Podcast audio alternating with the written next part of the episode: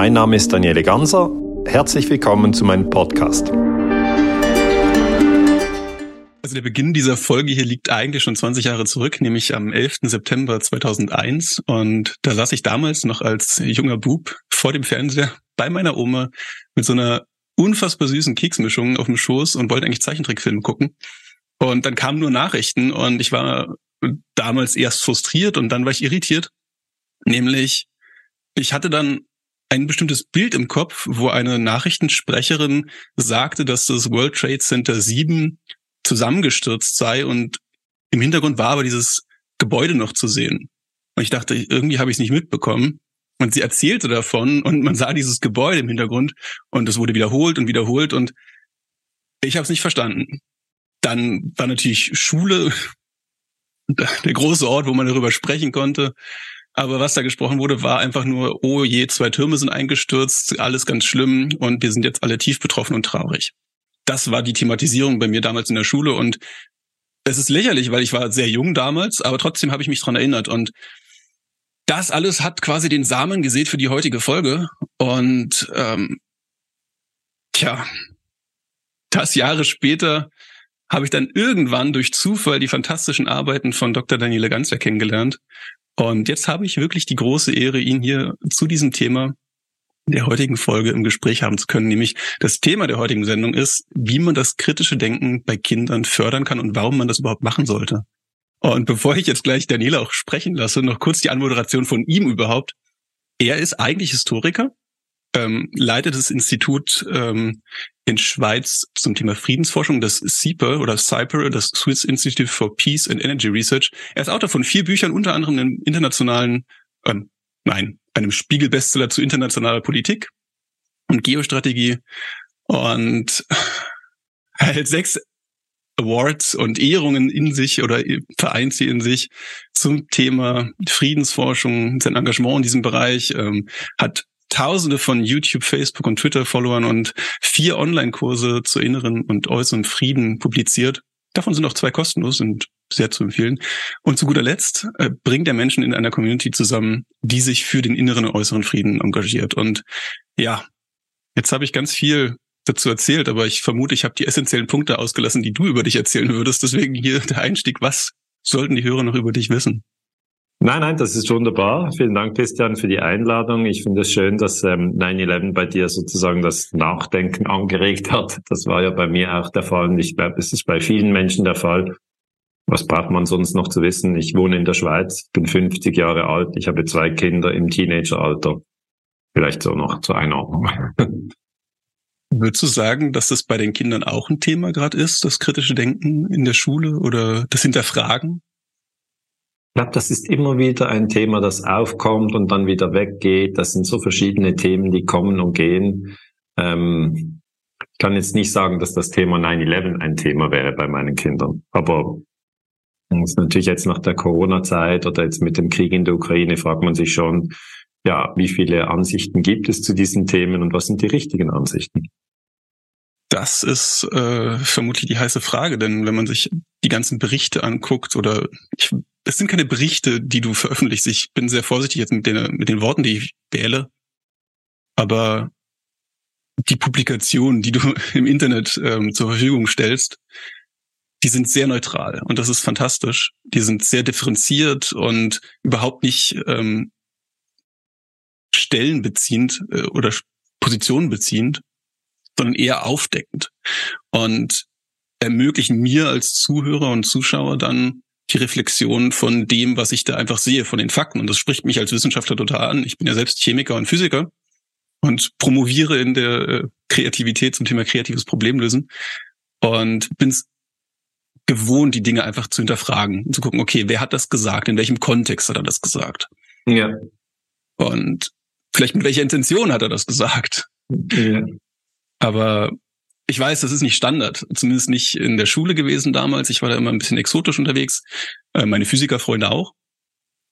Ähm, und jetzt in der Uni Zeit damals, boah, mehr oder minder auch nicht. Ich glaube aber, da ist eine große Chance drin, das den Kindern beizubringen. Ähm, ich kann es noch nicht genau benennen, warum ich das als Chance sehe. Was würdest du denn meinen? Warum ist es wichtig, dass man sich mit sowas auseinandersetzt, dass man kritisches Denken schult. Also ich, dass man dann vielleicht zuerst eine Zeitung sieht und denkt, ah, diese Zeitung. Bei mir war es die Neue Zürcher Zeitung, NZZ. Es ist halt in der Schweiz eine sehr bekannte Zeitung, die wird schon lange gedruckt und viele, ähm, die sie lesen, halten sich für sehr gebildet und darum habe ich gedacht, ja gut, dann, dann werde ich halt einfach auch die NZZ lesen und was dort steht, ist die Wahrheit. Das war tatsächlich, ich muss es sagen, eine Zeit lang äh, meine Überzeugung bis ich dann angefangen habe, zu ganz spezifischen Fragen selber zu forschen. Also ich habe zum Beispiel zum Vietnamkrieg geforscht, 1964. Äh, die amerikanische Phase ist dort ausgebrochen. Zuvor gab es eine französische Phase, wo die Franzosen versucht haben, ihre Kolonie zu halten. Aber 1964 haben die Amerikaner gesagt, wir müssen jetzt Vietnam bombardieren, weil wir wurden im Golf von Tonkin, äh, wurde unser Schiff beschossen, die USS Maddox, also ein spezielles Schiff. Und dann habe ich das mal genau untersucht und dann, weißt du, habe ich herausgefunden, das stimmt gar nicht. Also es war gar nicht so. Ja, der amerikanische Präsident hat es zwar gesagt, Lyndon Johnson hat das 1964 gesagt. Der Tonking-Zwischenfall ist auch in vielen Geschichtsbüchern so beschrieben. Die Amerikaner wurden angegriffen und dann haben sie sozusagen das Feuer erwidert und elf Jahre lang Vietnam bombardiert. Und auch in der Neuen Zürcher Zeitung stand das eigentlich im Sinne von, ja, es ist richtig, den Kommunismus zu bekämpfen in Vietnam. Und meine eigene Forschung, die ich wirklich dann selber gemacht habe, hat mich davon überzeugt, dass das nicht stimmt. Also dieses Schiff war zwar im Golf von Tonkin und es gab auch Torpedos, die auf dieses Schiff abgefeuert wurden, aber die Torpedos haben die Maddox nicht getroffen. Also die Maddox ist weder gesunken, noch ist irgendjemand auf der Maddox gestorben. Im Gegenteil, ich habe dann herausgefunden, dass die Amerikaner Südvietnam, also Vietnam war gespalten in Nord- und Südvietnam, so wie Korea heute, dass die Amerikaner in Südvietnam so Patrouillenboote ausgerüstet haben. Die haben dann Angriffe gemacht entlang der Küste von Nordvietnam, haben Munitionsdepots in die Luft gesprengt und ähm, Funkanlagen zerstört. Ja, also die Aggression kam eigentlich von den Amerikanern oder den Freunden der Amerikaner. Und dann ist die Maddox dort reingefahren, hat die Patrouillenboote begleitet und dann hat Nordvietnam reagiert. Ja, kurzum, die ganze Geschichte hat sich völlig anders zugetragen. Und da war ich schon, das war während meiner Studienzeit an der Universität Basel, da war ich einfach erschüttert. Und dann habe ich gemerkt, also man kann nicht blind einer Autorität glauben. Weder der NZZ noch der Grünen Partei, noch der CDU, noch der Süddeutschen Zeitung, noch dem Spiegel, noch dem Papst, noch Putin, noch Biden, noch äh, Olaf Scholz. Ja, weißt du, dann, dann fallen eigentlich diese ganzen Würdenträger, wie ich sie mal nennen möchte, die dann eigentlich abends in den Abendnachrichten immer auftauchen und, und irgendetwas sagen und dann wieder abtreten. Diese Würdenträger fallen dann eigentlich weg als Orientierung und das halte ich für wichtig. Also ich halte es für wichtig, dass jeder sich selber zutraut, dass er denken kann, dass er analysieren kann dass er auch falsch liegen kann. das ist auch, also Irren ist menschlich, man kann auch sich irren, aber ich finde wirklich, ähm, und darum habe ich auch gerne zugesagt für dieses Gespräch, dass es eigentlich wichtig ist, dass auch die Jugendlichen und die Kinder ähm, darin gefördert werden, eigene Analysen zu haben, eigene Gedanken zu haben, nicht einfach blind zu fragen, ja, was sagt die Neue Zürcher Zeitung und dann das abzuschreiben und zu lernen. Wie macht man denn eigene Analysen? Ha, wie macht man, wie machst du deine Analysen? Wie, wie liest du so einen Text dann durch, wenn du ihn siehst? Und was macht dich stutzig, beziehungsweise was lässt sich dann aufhorchen oder weiter nachforschen? Weil ich glaube, das kann auch ein endloses Spiel werden, wenn man jeden einzelnes Wort oder jeden einzelnen Satz dann hinterfragt. Also am wichtigsten ist die Frage. Ähm, lustig, dass du eigentlich im Bereich Physik und Chemie tätig bist, weil es war mein Physiklehrer äh, der äh, in der Stein, ich war in der Waldorfschule äh, in Basel und der hat gesagt, ja, äh, zentral ist die Frage. Ja, und die Antworten ergeben sich dann aus der Frage. Aber wenn du die falsche Frage stellst, äh, dann wirst du überhaupt nicht äh, sozusagen spannende Antworten finden. Da habe ich noch gedacht, ja, was erzählt der? Ich, ich, ich, mehr, ich habe es wirklich noch in Erinnerung, wie ich in der Schulbank saß und da gedacht habe, ja, da er hat große Rede von meinem Physiklehrer, aber de facto stellt er ja dann diese Fragen in der Prüfung und wir müssen da rechnen und die richtige Rechnung oder die richtige Antwort und noch eine Skizze dazu. Also ähm, er stellt ja immer die Fragen. Wir haben ja gar nicht diese Freiheit, die Fragen selber zu wählen. Aber dann ging es halt auch darum, dass man eine Arbeit schreibt Und äh, ich habe dann Licht gewählt als Phänomen. Was ist eigentlich Licht? Das war eine Arbeit, die ich, die ich schreiben musste. Und zuerst habe ich gedacht, ja, das ist ganz klar Licht und so kenne ich ja. Ich sehe ja jeden Tag Licht. Ich sehe rot, ich sehe blau, ich sehe hell, ich sehe dunkel. So schwierig kann es nicht sein. Aber dann habe ich auch gemerkt, ja, wenn du dich schon nur so eine ganz einfache Frage stellst, was ist Licht, ja, das kann ich total aus dem, aus dem Gleichgewicht bringen. Oder dann später, als ich dann an der Universität war, habe ich nicht nur Geschichte studiert, sondern auch Philosophie. Und ähm, ein, ein Philosoph, den wir gelesen haben, war eben Immanuel Kant. Und Immanuel Kant hat gesagt, dass alles Erkennen in Raum und Zeit passiert. Also wir können gar nicht sozusagen außerhalb von Raum und Zeit erkennen. Ähm, und dann habe ich dann über das eine Arbeit geschrieben. Also die A-Priorität nennt er das von Raum und Zeit. Und da habe ich auch gemerkt, Okay, schon nur mal diese Frage zu stellen, bedeutet ja dann, dass man etwas, was man zuvor für ganz klar hält, und, und wo, wo eigentlich keine Frage war, also ich hatte gar nicht diese Frage, bevor ich Immanuel Kant gelesen habe, plötzlich war mir klar, ja, ist es tatsächlich so, dass ich alles als Raum mir denke? Dann habe ich mir gedacht, ja, was, zum Beispiel das Haus, wo ich wohne, ich ja klar stelle ich mir das Raum als Raum vor. Oder damals als Student die, die WG. Klar, hier mein Zimmer, hier mein Bett, da der Kühlschrank, hier mein, mein Fahrrad, da die Straße, da die Stadt und dann weiter weg, ah, hier die Schweiz und ah, weiter weg, hier Europa und noch weiter weg, ah, das die Erde, die Erde dreht um die Sonne, ah, unser Sonnensystem und noch weiter weg, ah, unsere Galaxie, die Milchstraße und noch weiter weg, das ganze Universum und dann so, wie, ja, wie stelle ich mir denn das ganze Universum vor? Was ist denn, hört das da irgendwo auf? Und habe ich gemerkt, irgendwie stelle ich es mir tatsächlich als eine große Schachtel vor. Und wenn ich, wenn ich dann irgendwie ganz mich sozusagen noch mehr öffnen will und sage, ja, nein, stell es dir noch größer vor, nimm noch die Wände weg von der Schachtel, dann habe ich eigentlich einfach eine größere Schachtel gedacht, ohne Wände, obwohl das ein bisschen komplex ist, aber es ist, es war tatsächlich für mich nicht möglich, etwas zu denken, das nicht im Raum ist. Und wenn du sagst, ja, wie, wie, wie macht man denn das? Dann denke ich wirklich, das Erste und Wichtigste, was auch jeder, jeder, jeder Schüler und jede Schülerin sich wirklich sagen muss, ist die Frage. Die Fragestellung ist das Zentrale, das beeinflusst alles andere. Und da würde ich wirklich alle ähm, ermuntern, dass jede Frage zulässig ist. Es gibt keine verbotenen Fragen. Ja. Man kann fragen, was ist am 11. September 2001 passiert? Man kann fragen, warum ist vegane Ernährung sinnvoll? Man kann fragen, gibt es ein Leben nach dem Tod? Man kann fragen, ähm, wie hat man die Pyramiden gebaut? Man kann wirklich fragen, was man will. Das ist mal das Erste. Und das Zweite, was es dann braucht, ist wirklich Gründlichkeit und Ausdauer. Also da da mangelt es manchmal, wenn ich so sagen darf. Ja, die Leute haben schnell eine Frage, aber, aber sind dann nicht bereit, ein Buch zu lesen, geschweige dann zehn Bücher zu lesen. Aber meine persönliche Erfahrung ist die, dass das eben ganz, ganz wichtig ist. Dass ich bei einer anderen Arbeit habe ich über die Kuba-Krise von 1962 geforscht und meine Frage damals war, das ist wiederum immer im Laufe der Universität. Also ich hatte nichts anderes zu tun, muss ich auch sagen. Ich habe, musste keine Kinder ernähren, ernähren, ich musste keine Steuern zahlen. Ich war wirklich von der Gesellschaft freigestellt und konnte einfach Geschichte studieren. Äh, habe bescheiden gelebt, hatte ein, ja, ein Fahrrad und äh, ein bisschen Essenskosten und in Winterferien sind wir Snowboard gefahren und sonst hatten wir noch einen Kickerkasten. Also das einfache Leben, ja.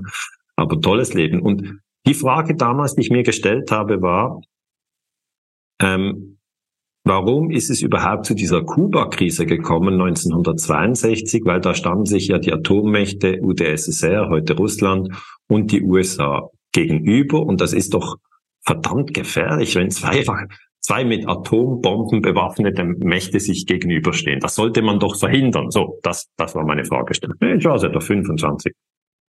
Und dann habe ich Bücher gelesen, zuerst von amerikanischen Autoren. Und die haben halt geschrieben, auf 200 Seiten, ja, diese Krise hat es gegeben und die Krise im, fing im Oktober 62 an, weil da haben amerikanische Aufklärungsflugzeuge, U, U-2 hießen diese Flugzeuge, haben erkannt, dass auf Kuba Raketen sind, ja.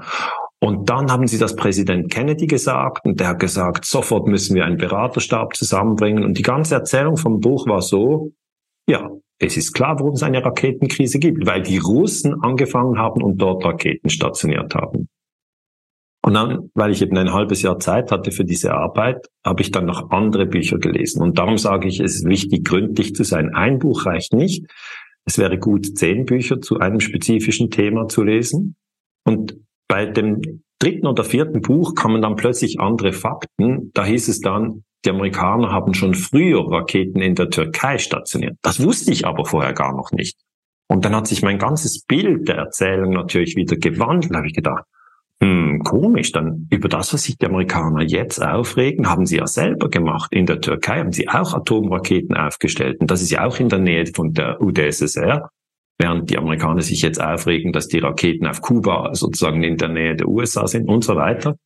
Und ähm, dann habe ich die Protokolle des UNO-Sicherheitsrates angeschaut und habe dort gesehen, dass jedes Land, also Kuba, USA, UdSSR, dass die ganz anders sprechen. Ja, jeder Botschafter hat gesagt, nein, so ist es. Und der andere hat gesagt, nein, so ist es.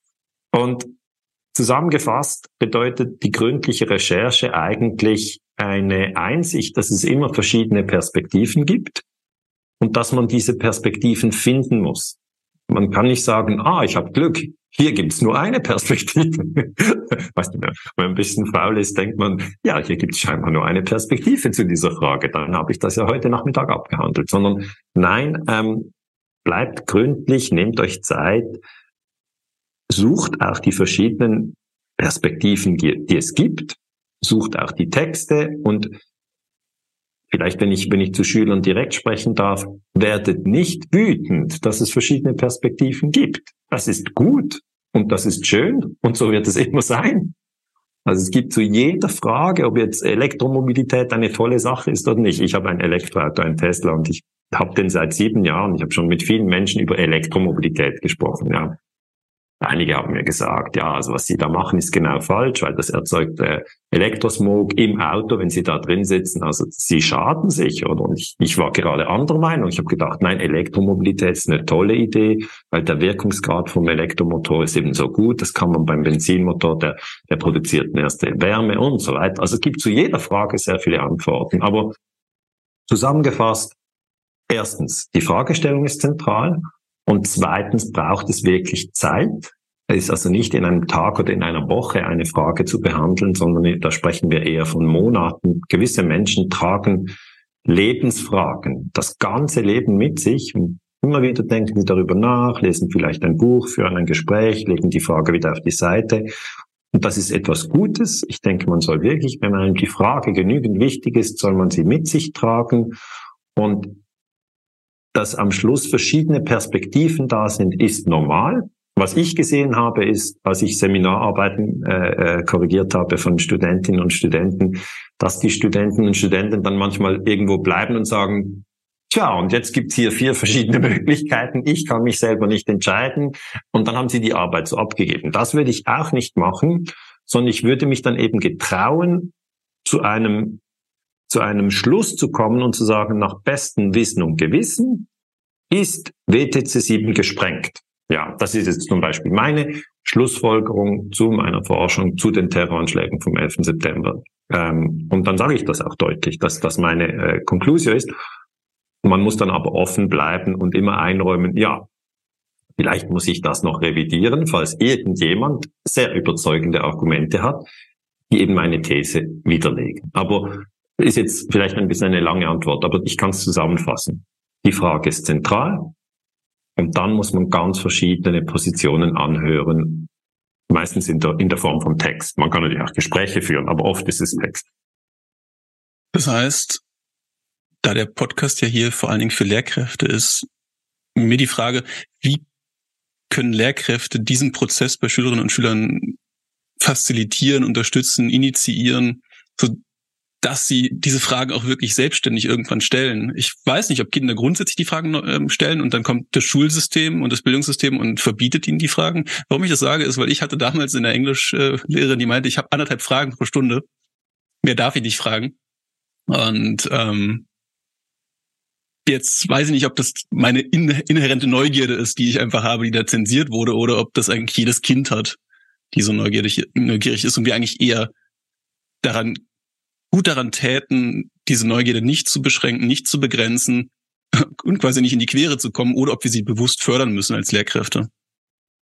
Also ich denke, die Lehrkräfte sollten wirklich dieses Fragende, dieses Staunende, dies sollten sie fördern. Wenn, wenn immer sie können, weil dort fließt wirklich auch das Interesse. Es ist, ist, ja, ist ja so, dass, dass der eine in der Klasse vielleicht wissen will, ähm, warum äh, fährt der Ferrari äh, von Formel 1 nicht so schnell wie der Honda von Red Bull? Ja, das interessiert ihn halt. Ja, dann ist das eine Frage. Ja, äh, oder der andere will wissen, äh, ja, äh, ist es tatsächlich schädlich, wenn man Computerspiele spielt? Ich weiß nicht, was die Fragen wirklich sind, die die Schülerinnen und Schüler haben. Aber manchmal sind natürlich die Lehrer auch in einem Konstrukt eingebunden, wo sie sagen, ja, grundsätzlich finde ich das interessant, aber äh, ich habe von oben sozusagen die und die Vorgaben. Äh, für mich ist wie ein, ein Pfad abgesteckt und ich muss die ganze Klasse äh, diesen Pfad entlang führen, um das Ziel zu erreichen. Und das ist schon schwierig. Und wenn ich da noch Fragen zulasse, dann erreichen wir das Ziel überhaupt nicht. Und da, darum geht das nicht. Ich weiß, ich weiß, es gibt diese, diese Einschränkungen und es gibt sicher diese konkreten Probleme im Alltag. Aber manchmal gibt es eben doch die Möglichkeit, dass eine Frage aufgeworfen werden kann, weil es ist sehr wichtig zu wissen, dass zwischen den Jahren 10 und 20 die, oder man kann auch sagen 10 bis 30, dann nehmen wir die Universitätslehrer rein, wir nehmen die, die Lehrer aus allen verschiedenen Klassen und dann die Universitätslehrer, dass wir in dieser Phase als Menschen extrem äh, beeinflussbar sind, was wiederum bedeutet, es ist doch sehr wichtig, was da passiert an der Schule. Also manchmal denkt man vielleicht, ja, man hat keinen Einfluss oder niemand hört mir zu. Gibt sich auch diese Tage, wo man das denkt. Aber letzten Endes ist es doch so, dass ich den Eindruck habe, die Eltern haben einen großen Einfluss von 0 bis 10 und dann aber von 10 bis 30 haben vor allem Lehrkräfte einen großen Einfluss und Freunde. Und zwar nicht alle, das sind ja dann nicht, wir sind acht Milliarden Menschen, da kann man sehen, bei einer einzelnen Person sind vielleicht zehn bis zwanzig Menschen in ihrem konkreten Umfeld einflussreich. Also die sicher der Lieblingslehrer hat eine, eine wichtige Stimme, die Lieblingsfreundin hat eine wichtige Stimme, äh, dann irgendwie, ich weiß noch nicht, irgendjemand vielleicht, wenn die Eltern Glück haben, haben sie auch noch eine wichtige Stimme, muss aber nicht unbedingt so sein.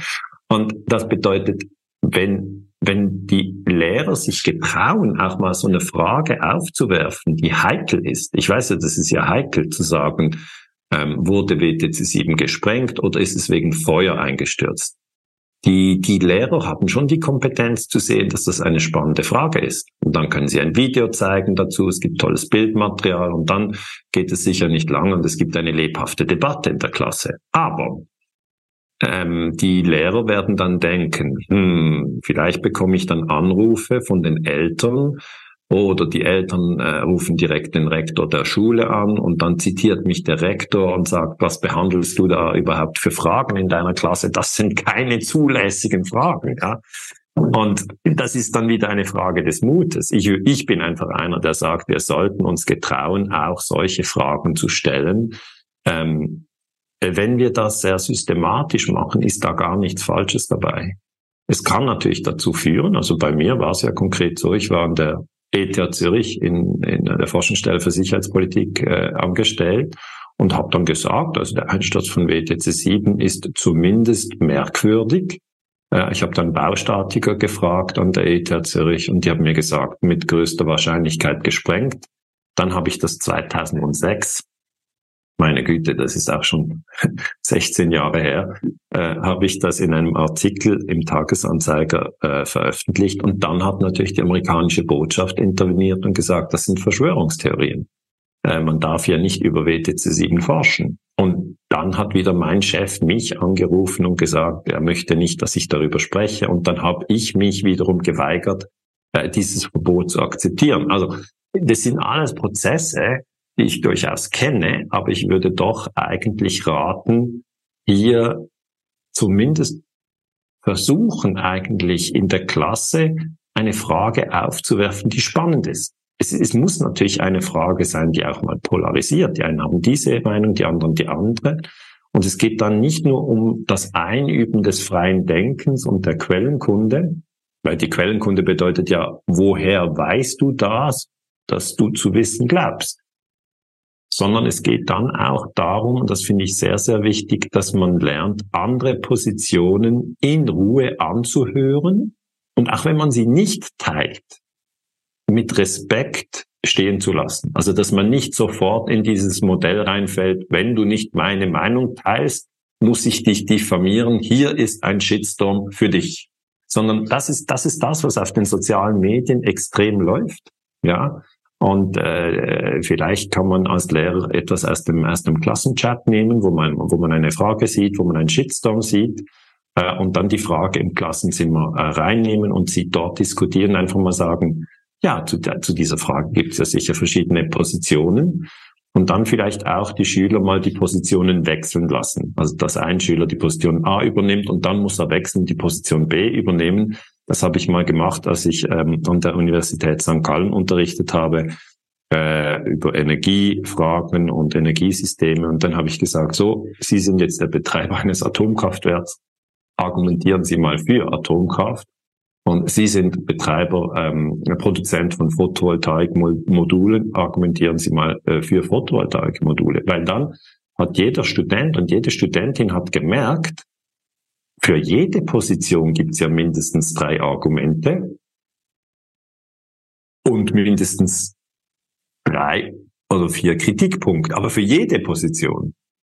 Und wenn man das mal merkt, dann merkt man ja, ja, dass das genau so funktioniert in der Tagesschau. Man bringt ein Thema und dann wählt man, soll man hier einen Kritikpunkt dazuschalten oder soll man eine, ein Lob dazuschalten? Und dann nimmt man einen Experten, einer, der die Kritik bringt oder einer, der das Lob bringt. Und so hat man das Framing. Und wenn man das selber mal erlebt, weil man es selber tut, ähm, sind das sicher sehr, sehr wertvolle Einsichten. Also die, die kann man mit 15 verstehen, auch mit 18 oder mit 22. Und das wird man das Leben lang nicht mehr vergessen. Ich hatte vor allen Dingen zwei Punkte raus. Zum einen den Positionswechsel zu üben. Genau. Und zum anderen aber auch die Lebenswelt der Schülerinnen und Schüler aufzugreifen. Mit den aktuellen Themen, die eh da sind, weil man kommt nicht drum herum, sei es jetzt ähm, ein Chatverlauf oder aber als die Corona-Pandemie ganz heiß war hier in Deutschland, Österreich und weltweit, dass man das dann thematisiert und die verschiedenen Positionen der Politik dann darstellt oder Ukraine war jetzt ein großes Thema oder ist vielleicht immer noch ein Thema in, in den Schulen. Jetzt ganz aktuell die Iran-Proteste, dass man das dann als Beispiel nutzt, um die verschiedenen Positionen der beteiligten Akteure darzustellen. Ja, Verstehe genau. richtig? Okay. Du verstehst mich genau, genau richtig. Also man hätte dann zum Beispiel während der Corona-Krise über die Impfung sprechen können. Also ich persönlich bin jetzt nicht geimpft, weil ich der Impfung nicht vertraue. Aber ich habe Freunde, die geimpft sind. Und wir sind dann auch zusammengesessen und haben sozusagen dann darüber gesprochen, ist das jetzt eine sinnvolle Sache, diese Impfung zu machen oder ist das nicht sinnvoll? Was ist überhaupt ähm, hier die Position der Schweizer Regierung? Warum geht man diesen Weg? Warum geht man nicht einen anderen Weg? Und du, und du kennst das ja, wenn man so spricht, geht schnell die Frage, ja, woher hast du denn deine Informationen? Und dann sagt man, ja, ich habe da äh, Herrn Bakti zugehört oder ich habe Herrn Wodak zugehört. Wen hast du denn zugehört? Ja, ich habe dem Schweizer Bundesrat Alain Berset zugehört. Ja, und dann ist die Frage, ja, ist jetzt Alain Berset äh, die bessere Quelle oder ist Zucharit Bakti die bessere Quelle? Und dann steht man so da und denkt, ja, beide sind erwachsen, beide sehen freundlich aus, Beide tragen einen Anzug, aber sie kommen zu völlig unterschiedlichen äh, Empfehlungen. Der eine sagt, machen Sie bitte diese Impfung, das hilft. Der andere sagt, machen Sie diese Impfung auf keinen Fall. Und so etwas kann man aufgreifen ähm, und in den Dialog bringen. Es ist natürlich für die Schüler, gerade in einem extrem aufgeladenen Kontext, ist es vielleicht schwierig. Aber ich sage mal, es ist einfach auch eine spannende Frage. Und ich würde mich immer eigentlich für eine aktuelle Frage interessieren. Und ich würde mich immer für eine, eine äh, vielleicht auch kontroverse Frage interessieren. Ähm, und, und dann halt den Nachteil in Kauf nehmen, dass es, dass es dann, dass es vielleicht dann mal hoch zu und her geht, ja, und dass es auch Telefonate geben kann und so weiter. Weil eigentlich ist das das freie Denken, dass man sich darin übt. Man kann auch äh, darüber diskutieren, das heliozentrische oder das geozentrische Weltbild. Ja, also äh, dreht sich alles um die Erde oder dreht die Erde um die Sonne und am Schluss weiß man ja, äh, die Erde dreht um die Sonne und das ist auch schon geklärt und alles andere war Irrtum und, und da ist man natürlich viel einfacher positioniert. Ich würde aber die Aktualität, die Verbindung zur Aktualität würde ich wirklich ähm, empfehlen, dass man das macht mit dem Risiko natürlich, dass man, dass man vielleicht auch manchmal Probleme bekommt. Also ich habe viele Probleme bekommen durch meine Forschung, aber es war immer spannend. Meinst du, es hat sich gelohnt? Weil ja. ich sehe da, da drin auch so ein bisschen den Aspekt, ich entscheide mich dann für einen Weg, muss dann aber auch bereit sein, die Konsequenzen daraus zu tragen in egal welchem Fall, entweder ich frage nach oder ich frage nicht nach. Und wenn ich nicht nachfrage, dann habe ich quasi die Sicherheit einer Autorität dahinter. Und wenn ich nachfrage, dann muss ich selbst die Autorität sein. Ähm, genau. Hab volle Freiheit, aber auch die volle Verantwortung logischerweise für mein Handeln. Aber es ist so. Also ich habe mich für das Zweite entschieden. Ich übernehme hundertprozentige Verantwortung für alles, was ich sage, für alles, was ich schreibe. Ich brauche keine Autorität über mir, die sagt, Daniele, das hast du jetzt aber gut gemacht, äh, aber morgen möchte ich nicht, dass du über das sprichst, sprich bitte über das, sondern ich möchte wirklich ganz frei sein, einfach als Mensch ganz frei sein. Aber ich bin natürlich ähm, dann auch ausgesetzt all der äh, ja, all der Kritik, die dann auf, auf mich einprasselt, wenn jemand eine andere Meinung hat. Und ich bin ja auch nicht in allen Punkten jetzt der Experte. Also nur, nur um, um dir ein Beispiel zu geben. Bei WTC 7 kenne ich mich sehr gut aus. Da könnte ich gerne äh, drei Stunden da, da über die Details äh, sprechen, was das für ein Bau war und warum ich nicht sehe, dass diese Konstruktion gegen die eigene Masse sich in den Boden bewegt, dass es eigentlich freier Fall ist und dass der freie Fall nur zustande kommen kann, wenn es Sprengung gibt und dass das 80, mehr als 80 Säulen, 81 senkrechte Säulen sind und dass die gleichzeitig weg müssen und dass eine Studie vom Commission Report gibt und die sagen, ja, äh, WTC 7 einfach zusammengestürzt. Sag ich, ja, nein, einfach gibt's nicht, es braucht eine Ursache. Dann gibt es eine Studie vom NIST, National Institute for Standards Technology, die sagen, es war Feuer. Dann ich, das ist nicht glaubhaft. Dann gibt es eine Studie der Universität Alaska, die sagen, es kann Feuer nicht sein. Dann sage ich, ja, dann ist es Sprengung. Kurzum, dort kenne ich die ganze Strecke. Ja, die Strecke bedeutet einfach, das ist sehr viel Text, das sind sehr viele Gedanken, Gegengedanken, Argumente. Und bei WTC 7 kenne ich das sehr gut. Aber wenn ich jetzt mit einem Ingenieur von BMW über Elektromobilität sprechen müsste, ja, und der macht seit 40 Jahren nichts anderes als, als Autos bauen, der weiß einfach mehr, ja.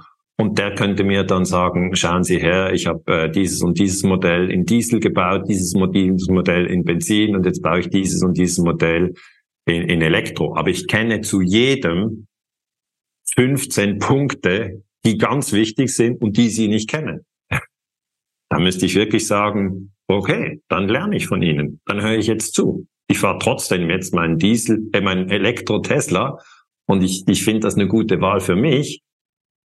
Aber ich sage, es ist eben auch möglich, dass, dass, dass, äh, dass der andere teilweise recht hat. Also weißt du, das, das finde ich sehr wichtig, dass man, ähm, wenn man schon sagt, ich getraue mich sozusagen in den Wind hinauszustehen, auch, auch diesen Wind auszuhalten, ähm, dass man dann immer doch den Raum lässt und sagt, ja, also wenn ich da gute Argumente höre, dann könnte ich mir auch vorstellen, wieder, wieder äh, die Position zu wechseln.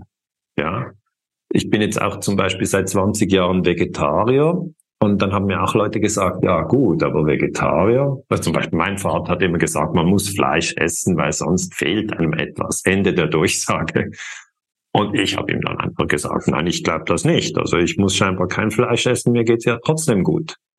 Aber ich bin jetzt nicht der Ernährungsexperte, der durchrechnen kann, welche Vitamine oder was mir da irgendwo fehlt. Ich bin einfach der Beobachter meiner selbst und sage, für mich fühlt sich's gut an. Und ja, also der Punkt ist der, wenn man diesen Weg geht, äh, wird man am Schluss keine Autoritäten über sich haben. Das ist der Vorteil.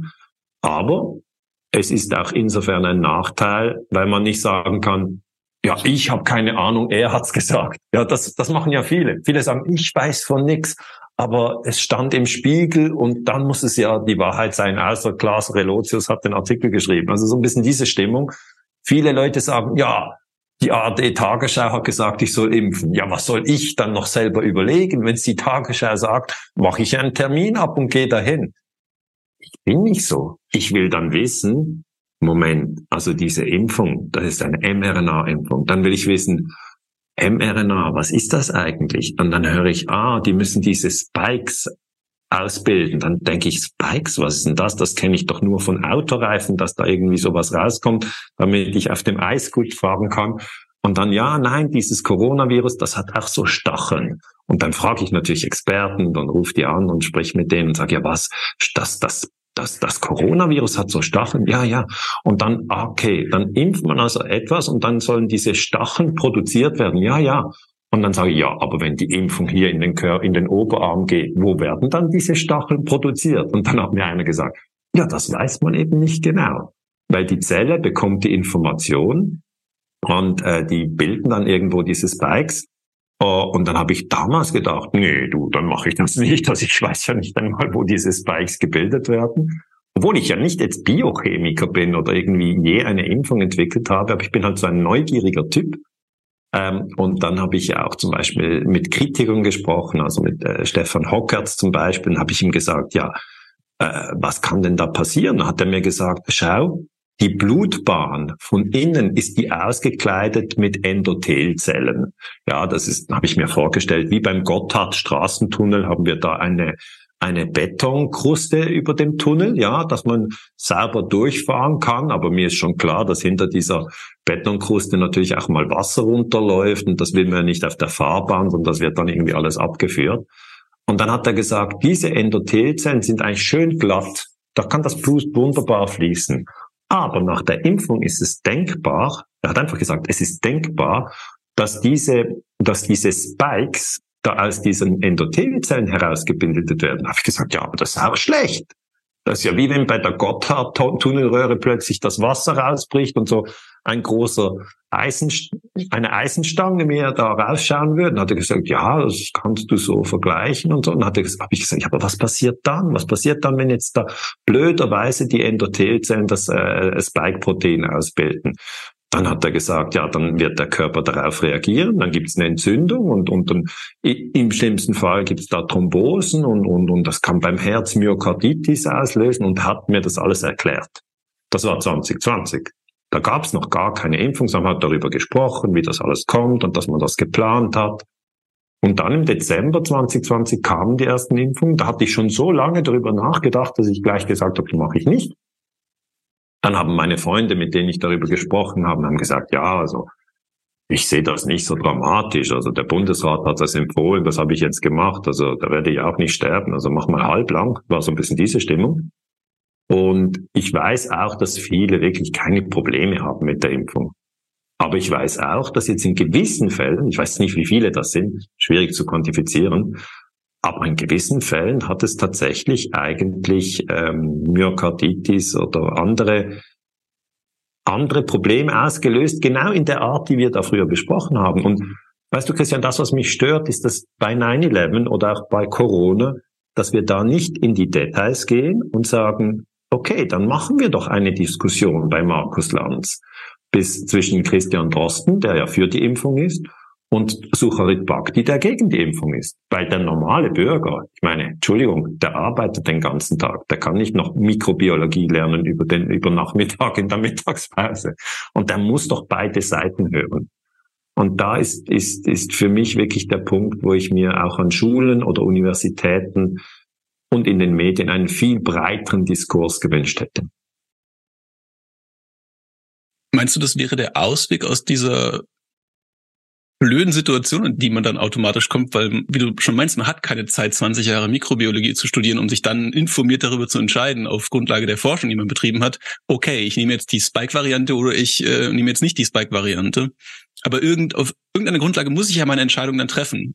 Und so wie ich dich jetzt verstehe und korrigiere mich, falls ich mich da irre, mache ich das dann, wenn ich deine Position einnehme, als im Bewusstsein der Falschheit meiner Entscheidung dass ich komplett daneben liegen kann, aber ich bin mutig genug, trotzdem eine Entscheidung zu treffen und nicht die, keine Ahnung, äh, Hände über den Kopf zusammenzuschmeißen und zu sagen, na gut, jetzt entscheidet über mich.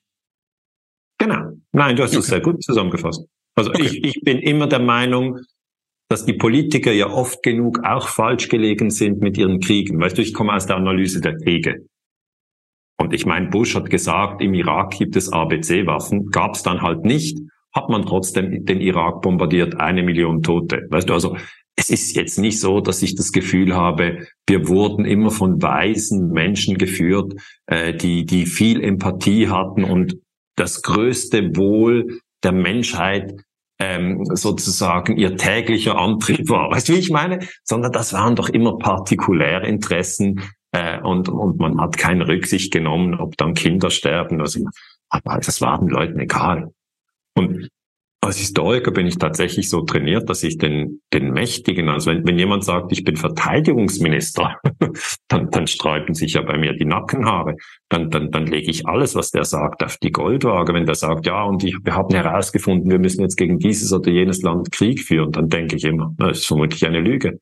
Und das heißt, wenn jetzt einer gesagt, es kommt und sagt, ich bin der Gesundheitsminister, beeindruckt mich nicht, denke ich nicht, oh, der muss es wissen, sondern denke ich, okay, der ist einer mächtigen Position. Da sind sicher viele Partikularinteressen, äh, die auf ihn einwirken.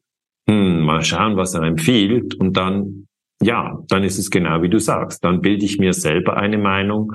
Und da bin ich eigentlich völlig, ähm, völlig frei von jetzt einer Autoritätsgläubigkeit. Also ich würde nicht sagen, der, der Gesundheitsminister hat es gesagt, dann stand es in der FAZ, also muss es wahr sein. Ja, nie würde ich das sagen.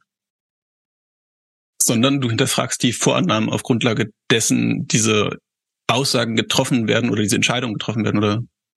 Genau, also ich, also im, im konkreten Fall von WTC 7 oder von den Terroranschlägen äh, vom 11. September war ja der amerikanische Verteidiger, war jetzt nicht der Gesundheitsminister, war der Verteidigungsminister Donald Rumsfeld, ja. Und der hat dann halt gesagt, das war Osama bin Laden. Ähm, und in der New York Times stand, Rumsfeld sagt, es war Bin Laden. Und dann haben die Leute gedacht, okay, Rumsfeld hat's gesagt, die New York Times hat über ihn berichtet. Ja, dann ab in den Krieg. Wo ist denn Bin Laden? Ah, in Afghanistan. Schon am 7. Oktober 2001 haben die USA Afghanistan angegriffen. Und vom 11. September bis zum 7. Oktober, das ist kein Monat. Also in diesem, in dieser kurzen Zeit konnte man überhaupt nicht klären, was da überhaupt passiert war. Und das zeigt mir eben auch, dass es gar kein Interesse gab ja, da wirklich gründlich hinzuschauen, sondern man wollte sofort eigentlich Fakten schaffen. Und das Gleiche ist eben bei mir wieder hier äh, das Gefühl bei der Corona-Impfung. Da wurde eigentlich im März 2020 hieß es, jetzt haben wir eine Pandemie. Okay, gut, dann haben wir eine Pandemie. Haben wir gesagt, das ist ein neues Virus, das ist gefährlich, wir müssen aufpassen. Und ich gesagt, okay, schauen wir mal.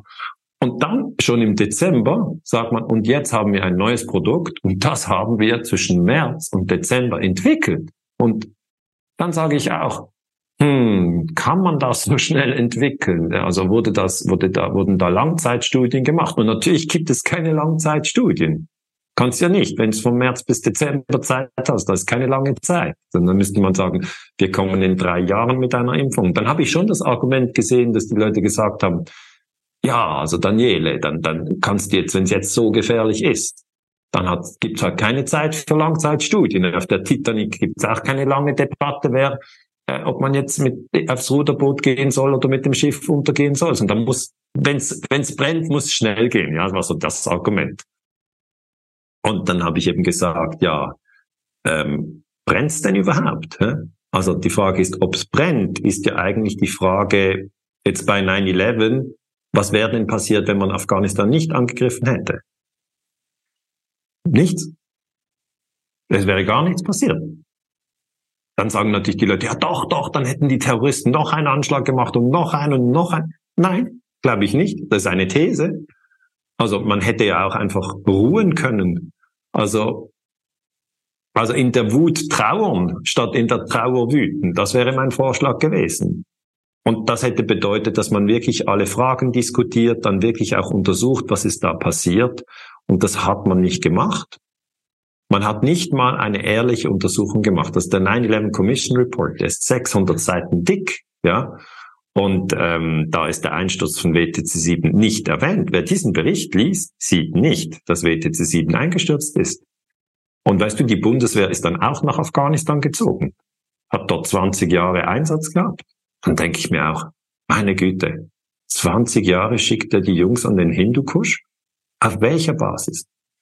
Und die Basis ist eigentlich, äh, die Amerikaner haben gesagt, wir sollen kommen, dann sind wir gegangen. Und dachte, ja, warum haben die Amerikaner gesagt, ihr sollt kommen?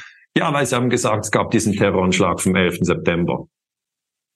Ja, den gab es tatsächlich, aber äh, aus dem geht nicht hervor, dass wir nach Afghanistan sollen. Das heißt, diese ganze Autoritätsgläubigkeit, dass man einfach blind einem Narrativ folgt, Jetzt zum Beispiel ist ja das aktuelle Narrativ der Krieg in der Ukraine. Achtung, wir müssen Waffen liefern. Und da bin ich wieder, Christian, ich bin wieder in einer Minderheitsposition, weil ich sage, wir müssen überhaupt nichts. Warum müssen wir jetzt Waffen liefern? Also, ja klar, es ist ein illegaler Krieg. Die Invasion von Russland in die Ukraine ist illegal. Aber die Amerikaner haben ja den Irak angegriffen 2003. Da hat niemand gesagt, jetzt müssen wir an den Irak Waffen liefern. Oder Deutschland hat Serbien bombardiert 1999. Hätte man dann gleichzeitig Serbien noch mit Waffen beliefern sollen? Also wo, wo ist die Logik? Er schließt mich nicht.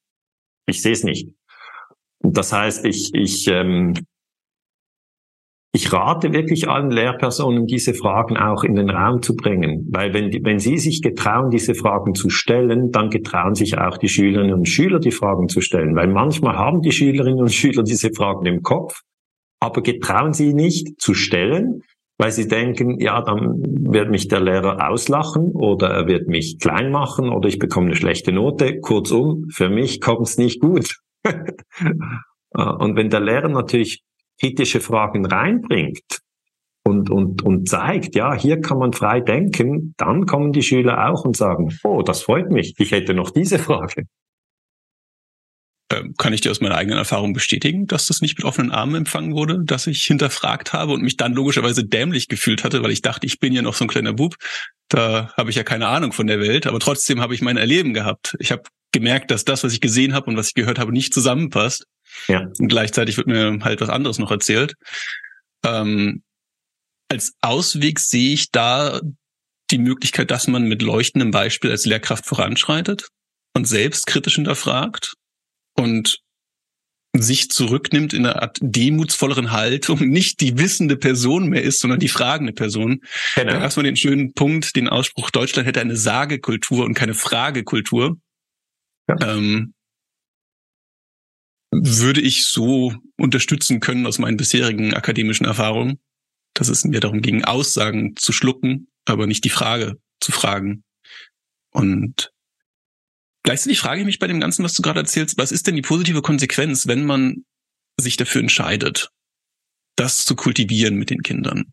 A, für den eigenen Unterricht, aber auch vielleicht für die größere Aufgabe, die man als Lehrkraft innehat, nämlich die nächsten Generationen der Gesellschaft irgendwie beeinflussen, prägen, vorbereiten.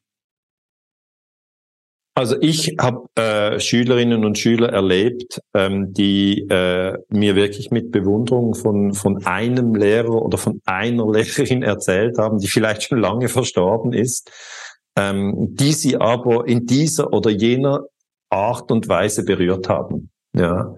Und das, das Berühren geht ja nur, wenn es ein spezieller Moment ist. Also wenn man, wenn man raussticht wenn man, wenn man nur eigentlich den, den vorgegebenen Pfad entlang geht. Ja, äh, macht man vielleicht äh, sozusagen, äh, geht man keine großen Risiken ein. Ja, man schafft es bis zur Pensionierung und dann von dort schafft man es auch bis zum Grab. Und das ist ja der vorgegebene Pfad. Nur, die Frage ist ja, was möchte man in dieser Zeit noch? Und diejenigen Lehrerinnen und Lehrer, die speziell inspiriert sind oder speziell sich auch etwas getrauen, ähm, die sind eben meiner Meinung nach diese zusätzlichen Risiken eingegangen. Die hatten dann sicher auch Probleme. Also ich möchte ja das nicht, ich kenne, man kann ja über Untersuchungen über alle Lehrer und Lehrkräfte, was sie alles erlebt haben. Aber wer sich während der Corona-Pandemie kritisch zur Impfung geäußert hat und vielleicht eine Diskussion über den Sinn der Maske in der, im Klassenzimmer gemacht hat, äh, der muss sich warm anziehen. Also die haben sicher äh, Gegenwind bekommen. Aber es geht ja dann nicht darum, dass man als Lehrkraft eine Position einnimmt und die Schüler anstachelt und aufwiegelt, ähm, sondern dass man sagt, hört zu, wir haben hier eine Pluralität der Perspektiven. Das ist immer so. Es gibt immer eine Pluralität der Perspektiven. Auch zur Frage, ob Massentierhaltung sinnvoll ist oder nicht. Ja, da gibt es natürlich, man würde sagen, nee, da gibt es keine Pluralität, das ist eindeutig nicht sinnvoll.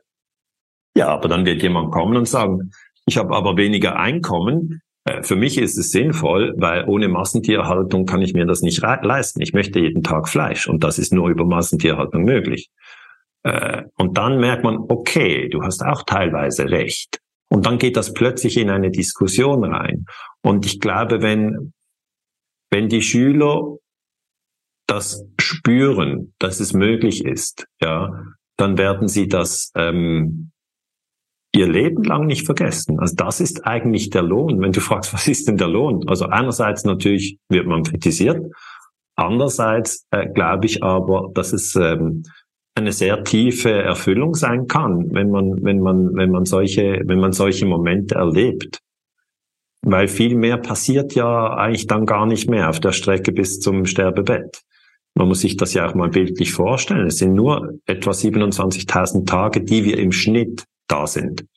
Und in diesen 27.000 Tagen versuchen wir natürlich schon, jetzt nicht jeden Tag zu viele Risiken einzugehen, aber hin und wieder mal ein äh, in einer in einer umstrittenen Frage äh, Profil zu zeigen. Ich glaube, das ist doch nicht zu viel verlangt. Also ich mache das immer wieder ähm, und wenn man es öfters macht, merkt man auch, äh, es ist nicht so schlimm, wie man vorher dachte.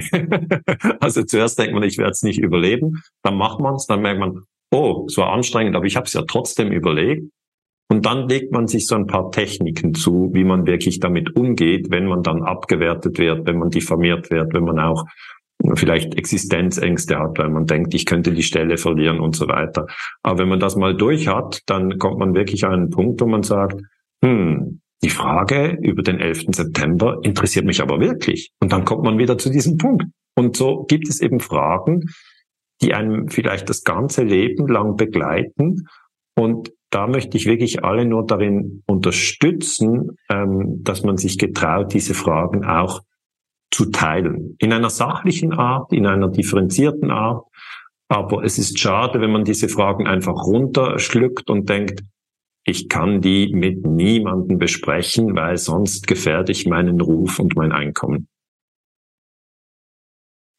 Du hast jetzt drei Gedanken angestoßen. Der eine ist eigentlich nur der, dass ich mich an eine Folge äh, oder an einen Videomitschnitt von einem Vortrag von dir erinnere, wo du meintest, glaubt mir gar nichts. Frei zitiert, nicht wortwörtlich zitiert, ja. sondern wo du auch dazu ermutigt hattest, dass man deine Position hinterfragt. Und das fand ich sehr charmant, dass da die absolute Antidoktrin für mich zu sehen war, sondern wirklich das Fragen im Vordergrund stand. Und das hat es für mich unfassbar glaubwürdig gemacht, weil ich war auch skeptisch, als ich die ersten Beiträge gesehen hatte. Und ich dachte mir, gut, wenn er es sogar sagt, seid skeptisch, das, das finde ich cool. Es ist mein, es ist mein Naturell, weißt du, ich bin mhm. ja selber so ein fragender Typ.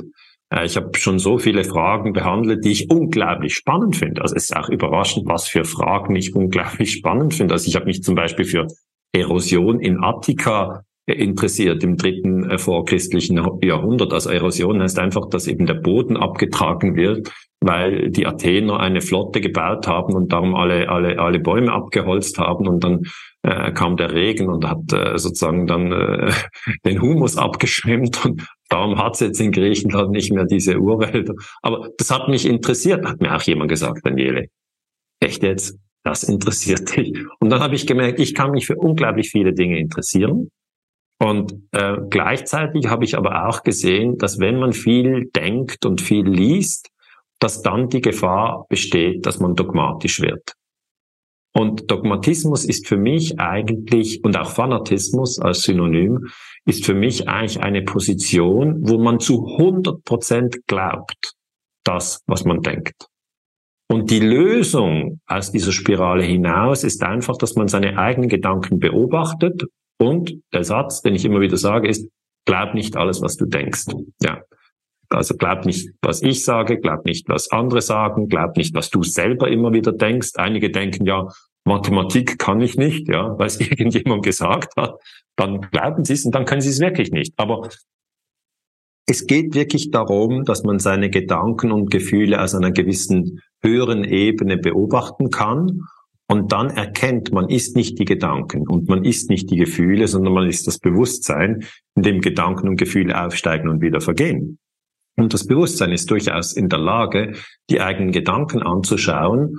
Und so mache ich das bei mir auch. Ich denke, ah, interessant, jetzt denke ich das.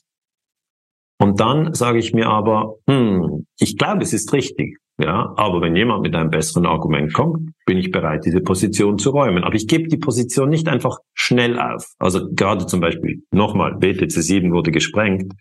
Das ist eine Position, in die ich so viel äh, Energie investiert habe. Da muss jetzt wirklich jemand mit sehr überzeugenden Argumenten kommen. Laut schreien nützt nichts. Das, das, das muss wirklich eine, eine gute Position sein, bevor ich diese Position räumen würde. Aber es ist eigentlich wirklich wie ähm, in einem Spiel. Man kann jede Position wieder äh, verändern und sagen, okay, jetzt bin ich sieben Jahre Elektroauto gefahren, bin ich doch nicht mehr überzeugt. Jetzt kaufe ich mir einen Diesel äh, BMW oder was auch immer, ja, weil das überzeugt mich jetzt mehr. Oder jetzt habe ich 20 Jahre vegetarisch gelebt, jetzt werde ich Veganer zum Beispiel. Oder nein, ich gehe auf Biofleisch oder was auch immer. Also diese, diese Freiheit, die, die möchte ich auch wirklich jedem, jedem zugestehen und die gestehe ich mir selber zu, dass wir die Position wechseln können, wenn, wenn genügend äh, gute Argumente da sind. Und dieser, dieser Satz, dass man auch das eigene Denken nicht blind glauben soll, ich glaube, das ist sehr, sehr wichtig, weil es eben sonst in Kombination äh, mit einer übergeordneten Rahmenerzählung schnell, schnell zu Dogmatismus gekommen ist in der Geschichte. Immer, also das habe ich immer wieder gesehen. Dogmatische Erzählungen von wir, die Europäer, erobern Nordamerika, das sind hier alles Barbaren, die müssen wir ausrotten. Die Erzählung war so stark, ja, dass es zu unglaublich vielen Toten geführt hat. Oder, ah, das ist eine Hexe, die müssen wir verbrennen. Das ist ja auch eine Erzählung. Aber dogmatisch hat man sie geglaubt. Dann hat man Frauen verbrannt. Das hat man alles gemacht. Oder äh, Pol Pot in Kambodscha 75 bis 79 gab es einen Genozid. Dann hat er gesagt, wer eine Brille trägt, gehört zur Oberschicht. Und die Oberschicht hat die Unterschicht ausgebeutet. Dann haben sie alle umgebracht mit Brille. Ich meine, der Dogmatismus, der ist, der lauert überall, aber man kann ihn so entkräften, dass man sagt, ja, manchmal denke ich Dinge, die sind die sind auch gar nicht zutreffend. Irgendwie denke ich da etwas und dann plötzlich später merke ich, was habe ich denn da für einen Blödsinn gedacht. Würdest du sagen, das ist auch einer der Kernelemente oder der Hauptinhaltspunkte von deinen Online-Kursen, die du hast? Weil das wäre jetzt eine Möglichkeit, wo die Hörerinnen und Hörer oder Zuschauer den nächsten Schritt machen könnten, sich damit zu beschäftigen, weil ähm, die vier Themen, die du oder die vier Bereiche, die du angesprochen hast, drehen sich für mich alle um diese Bewusst Bewusstseinsebene oder das Bewusstsein, die Distanz vom Körper- und Geist-Assoziationsspektrum. Ich mangel ein bisschen an guten Vokabeln, deswegen frage ich dich lieber. Ja, es ist, es ist tatsächlich so, dass das in meiner Forschung immer, immer wichtiger wurde. Weil ähm, Ramana Maharshi, das ist ein indischer ähm, Lehrer, der hat gesagt, die zentrale Frage ist, wer bin ich? Ja, das ist die zentrale Frage. Und wenn man nicht so äh, lange darüber nachdenkt, sagt man, ja, ganz klar, ich bin Daniele Ganser, ich bin 1972 geboren, ich habe einen Doktortitel in Geschichte und blablabla, schon hat man irgendeine Geschichte erzählt über sich. Und dann sagt aber Ramana Maharshi, nein, nein, das ist nicht, was mich interessiert. Nicht dein Name, nicht deine Körpergröße, nicht dein Geburtsdatum. Wer bist du wirklich? Und dann denken die meisten schon, was will der Inder? Der nervt, oder? Das bin ich. ich. Bin nichts anderes. Also wo soll ich denn sonst noch irgendetwas sein? Und dann geht er eigentlich über ähm, intensives Fragen, kommt er dann irgendwie zum Punkt, dass er sagt, ja, äh, ist es nicht immer dort, wo du sagst, hier, das bin ich, da ist dein Bewusstsein. Ja, hier sagst du, hier bin ich klein, hier bin ich drei Jahre, da gehe ich irgendwie in die Schule, da bin ich irgendwie im Sportverein, hier habe ich das erste Tor geschossen in der Eishockey-Mannschaft und überall war dein Bewusstsein dabei. Jetzt ist es auch da, während wir sprechen und dann ist dann die Frage, wo geht es hin, wenn wir sterben? Und diese Frage, wer bin ich, hat mich äh, sehr, sehr stark beschäftigt und dies natürlich in den Geisteswissenschaften, die ich ja studiert habe, ist das die zentrale Frage. Geisteswissenschaften ist Geschichte, ist aber auch äh, Englisch und, und, und, und Französisch und Deutsch, das ist alles äh, Geisteswissenschaften. Und mich hat irgendwie frappiert, dass in meinem ganzen Studium bis inklusive Doktortitel ähm, nie die Frage geklärt wird, was eigentlich genau Geist ist. Das ist einfach nicht geklärt. So, wir machen Geisteswissenschaften, die anderen machen Naturwissenschaften, die anderen machen Theologie, das weiß man, die be be beschäftigen sich mit Religion und, und mit Gott und die nächsten, die machen Ökonomie, die wollen herausfinden, wie man Geld verdient und die anderen machen Jurisprudenz, also die wollen sehen, wie die, wie die Gesetze ausgelegt werden, aber wir, wir machen Geisteswissenschaften. Habe ich gesagt, ja, das interessiert mich brennend, aber was ist denn Geist? Also Wissenschaft okay, aber was ist Geist? Was ist es? Wurde nie diskutiert. Und darum diese, diese, diese Konzepte, ja, Bewusstsein, Denken, Geist, die werden ja auch von verschiedenen Autoren ganz unterschiedlich äh, gehandhabt. Ja, wenn man gerade Philosophie studiert, merkt man, der eine spricht so, der andere spricht so, der andere verwendet den Begriff nochmal anders. Darum ist nicht erstaunlich, dass du sagst, da, ich weiß gar nicht genau, äh, wie in diesem Feld die Begriffe äh, richtig eingesetzt werden. Und es ist so, dass ich in, in, in, dieser, in dieser Community, die ich gegründet habe, äh, gehe ich da ein bisschen tiefer in diese, in diese Fragen rein. Und eine Übung, die ich dort immer wieder mache, welche ich sie selber mache und die ich dann auch den Leuten sage, ist, wenn man eine Minderheitsposition vertritt, ja, wenn man sich also getraut, frei zu denken und zu sagen, hm, ich bin auch zum Schluss gekommen, am 11. September wurden wir nicht ehrlich informiert.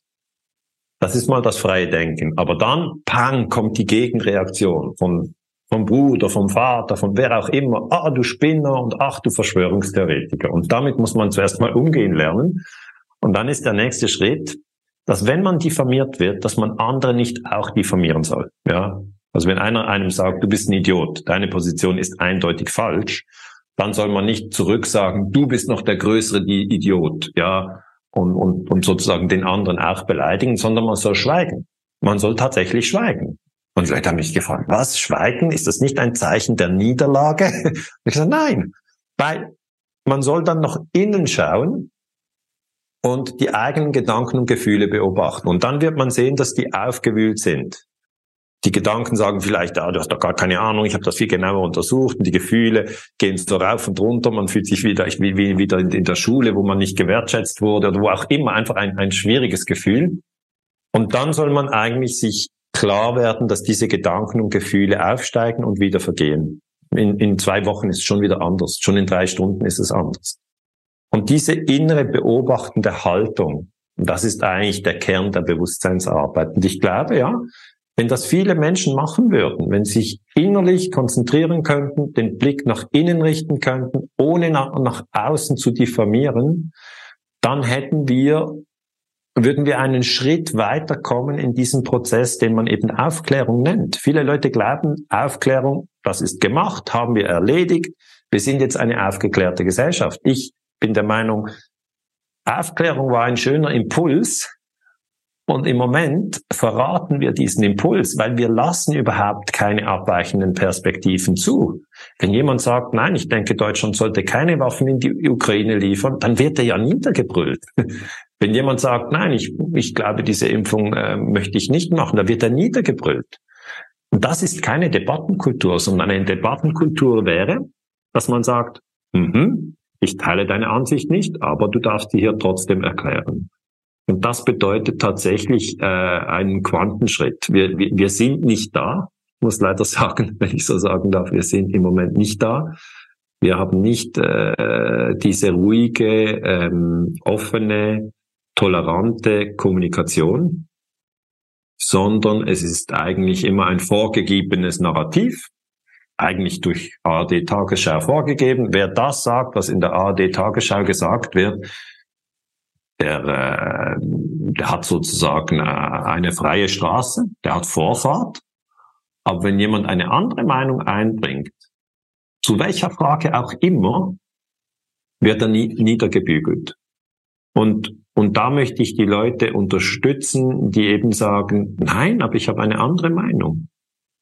Solange man das friedlich tut, weißt du, das ist mein, das ist mein Hauptanliegen, dass wir in eine friedliche, gewaltfreie Kommunikation kommen.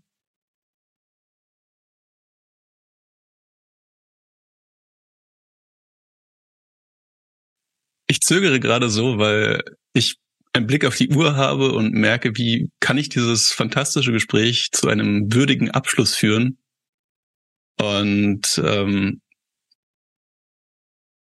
ich würde dich einladen wollen, wenn du kannst, es noch konkreter werden zu lassen für die Lehrkräfte, was sie jetzt meinetwegen morgen in der Schule machen können, ähm, um diesen Prozess weiterzugehen, vielleicht eine Winzigkeit, die den, den Zeiger, die Nadel ein bisschen weiter verschieben lässt. Ähm, wenn du das kannst. Ja, ich würde wirklich natürlich alle Lehrkräfte ermuntern, sozusagen diesen vorgegebenen Pfad, den sie ja haben, vielleicht mal für eine Stunde auszusetzen. Weil sonst haben sie eigentlich den Druck, dass der Stoff unterrichtet werden muss. Äh, die Schüler müssen den Stoff lernen und dann muss der Stoff abgefragt werden und dann kommt der nächste Stoff. Und da gibt es eigentlich keinen Raum. Wenn man jetzt sagt, okay, ich nehme hier eine Stunde, wo ich keinen Stoff rüberschiebe sozusagen, sondern wo ich einfach sozusagen nur den Moment nutze, den wir zusammen haben, die Klasse und ich. Ähm, und dann kann man eigentlich diesen Moment auch so gestalten, dass man sagt, heute möchte ich eine andere Stunde machen. Ich möchte mal von euch hören, welche Frage euch im Moment am meisten beschäftigt. Und je nach, je nach Altersklasse ist dann natürlich Stille oder nur Kichern oder einer sagt dann, ja, dich beschäftigt doch, äh, warum und du keinen Freund findest und spricht aber über jemand anderen, oder? Und also irgendeine Abwertung in der Klasse und das kann schon chaotisch sein. Aber ich würde eigentlich solche Räume fände ich schön. Ja. Ähm, wenn das nicht geht, ist ein anderer Ansatz, dass man, dass man eine Frage nimmt, die man für relevant erachtet, weil man spürt, das ist im Moment ja jetzt an der an der Schule hier Thema, irgendwie eine Mobbing-Sache oder irgendwie ein, ein Film, äh, eine Netflix-Serie, die diskutiert wird oder irgendetwas, was auf, äh, auf Instagram geteilt wird oder irgendein Influencer oder, äh, oder ein, ein, irgendein Superstar, der irgendetwas gesagt hat, also halt etwas aus der Popkultur, Popular Culture, äh, und dass man das vielleicht aufgreift und dann diskutiert, weil die diskutieren ja untereinander, die Schülerinnen und die Schüler. Die haben schon, oft sind das halt vielleicht andere Themen, als die jetzt im Unterrichtsstoff vorgegeben wären. Aber es gibt schon Themen, die da sind. Und das wäre mein konkreter Vorschlag, dass man sich also getraut, ähm, eine Stunde äh, in so ein Thema reinzugehen. Und, und, und dann heißt es ja nicht, dass man am Schluss ein Fachwissen sich erarbeitet, sondern es wäre eher eine Sozialkompetenz. Und die Sozialkompetenz wäre dann zuhören. Ja, also wenn jemand spricht, dass man dann immer auch sagt, Moment, eine Person spricht und dann kann die andere Person sprechen. Man kann das vielleicht auch mit einem Redestab machen. Das wird manchmal gemacht in Kommunikationsseminaren, dass man der, der den Stab hat, darf sprechen, die anderen schweigen. Da müssen die das üben, ja. Weil wenn die mal in einer Thematik richtig drin sind, ähm, also weil irgendwie eine Kardashian-Tochter das oder jenes gesagt hat, da geht also dann oft auch die Kontrolle weg, ob man sich jetzt schon melden darf oder nicht, weil dann sprechen die einfach rein. Und die Kommunikationskompetenz wäre eben zuzuhören. Und dann das zweite wäre, sich zu äußern, wenn man dran ist. Das dritte wäre, zuzulassen, dass es zu dieser Frage verschiedene Meinungen gibt und dass auch am Schluss es keine Prüfung gibt.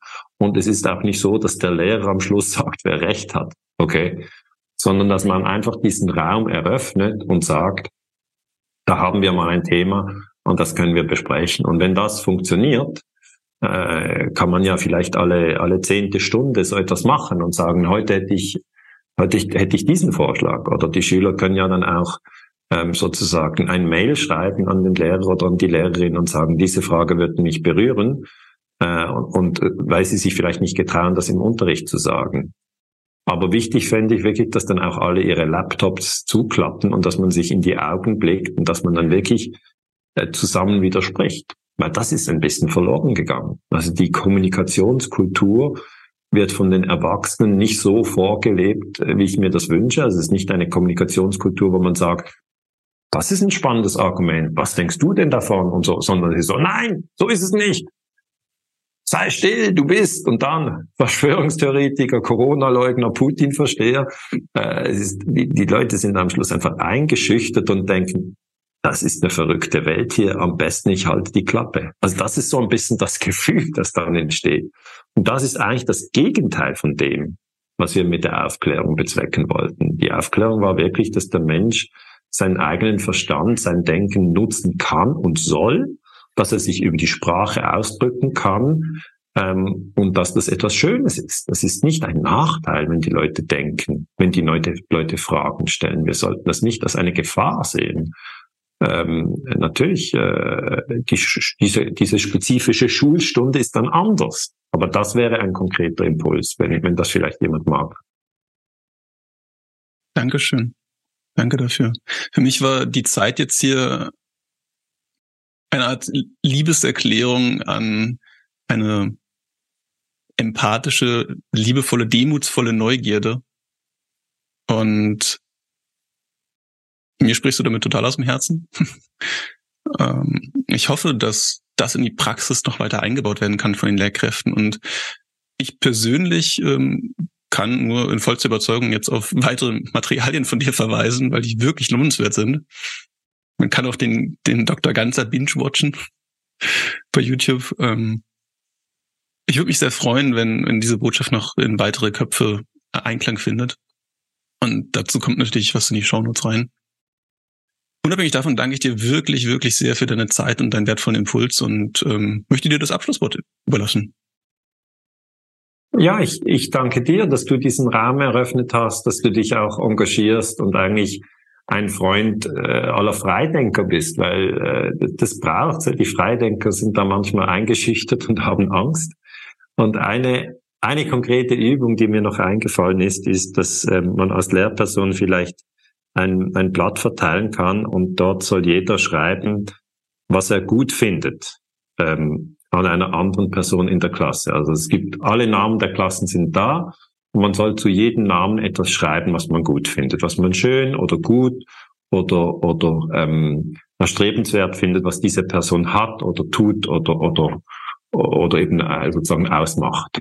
Und dann kann man die Blätter wieder einsammeln und dann kann man die äh, einzelnen äh, Personen natürlich so zusammenschneiden oder man kann es auch digital machen, dass eigentlich alle Feedbacks von der ganzen Klasse, es sind wirklich nur die positiven Feedbacks gemeint, dann für eine Person zusammenkommen. Und das kann wirklich den Einzelnen oder die einzelne Person, die einzelne Schülerin extrem berühren. Das ist eine, eine wahre Geschichte. Jack Cornfield, das ist ein, ein amerikanischer äh, buddhistischer Gelehrter, der hat diese, äh, diese Geschichte von einer, einer Lehrerin in den USA eben äh, ähm, gehört. Das ist eine reale Geschichte. Hat sie gesagt, ja, das hat sie gemacht, war Mathematiklehrerin und eines Tages, wo Richtung Chaos war in der Klasse, hat sie gesagt, so, jetzt schreibt mal auf äh, zu jedem anderen Menschen in der Klasse, was ihr an ihm oder an ihr schätzt. Und dann hat sie die Blätter eingesammelt und dann sind auch viele Monate vergangen und dann hat sie irgendwann diese Blätter ausgeteilt. Und alle waren sehr berührt und dann hat einer ihrer Lieblingsschüler hat im Irakkrieg gekämpft und ist dann dort auch gestorben. Und dann hat seine Mutter bei der Beerdigung diese Lehrerin angerufen und gesagt, möchten Sie zur Beerdigung meines Sohnes kommen? Ähm, sie waren seine Lieblingslehrerin. Und dann war sie auch natürlich sehr berührt, ähm, äh, auch in Trauer, dass, dass, dass dieser junge Schüler schon tot ist, während sie noch lebte. Und dann ging sie an die Beerdigung. Und dann hat die Mutter gesagt, er hatte nicht viel bei sich, ja. Nur dieses Blatt haben wir ähm, bei seinen Unterlagen gefunden. Und es war dieses Blatt mit dieser Wertschätzung, die er von den, von den Gleichaltrigen in der gleichen Klasse erfahren hatte. Und dann waren aber auch andere Schüler von der Klasse dabei. Und dann hat einer auch gesagt, ich trage es auch immer bei mir. Und ich denke, das ist ein schönes Schlusswort, dass wir nicht, nicht vergessen, ähm, wie viel Potenzial auch in den, in den Schülerinnen und Schülern ist oder auch in den Studentinnen und Studenten. Natürlich, die sind auch in ihren verschiedenen Drucksituationen, wie wir als Erwachsene auch in verschiedenen Drucksituationen sind. Aber ich glaube, als Pädagogin oder als Pädagoge ist es wichtig, immer diese, dieses, diesen wunderbaren Kern zu sehen, der irgendwo in jedem Menschen drin ist, auch wenn er manchmal verschüttet ist und, und, und man es gar nicht so richtig erkennt. Aber das ist vielleicht noch eine, eine konkrete Übung, die man dann auch mal machen kann. Dankeschön. Schön, dass du da warst. Vielen Dank fürs Gespräch. Ich habe mich wirklich sehr gefreut, dass wir uns austauschen konnten.